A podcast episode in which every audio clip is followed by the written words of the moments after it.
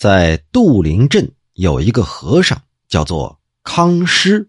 哎，可不是您说的那康师傅的方便面啊，不是一回事呃，这北方啊，大多习惯用姓氏来称呼僧人，所以他的名号就没传下来。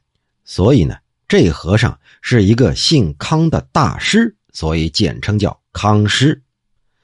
这康师啊，擅长治疗什么疮啊、痈啊、疽啊、疖呀这类的外科小疾病。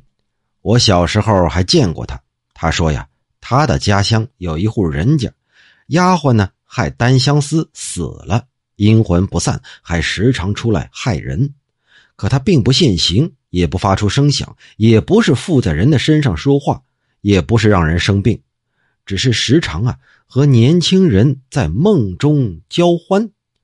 这年轻人如果稍微体弱消瘦，他就去魅惑下一个年轻人，也倒不至于杀人。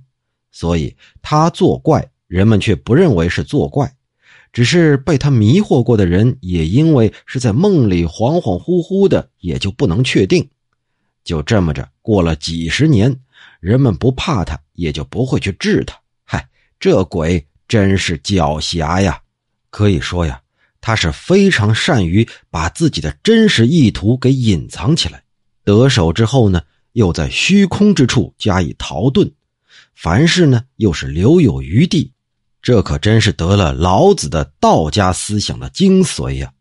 可是，既然有人知道了他的用心，有人说着他的故事，那他这种狡猾的技巧也总有败露的一天呐。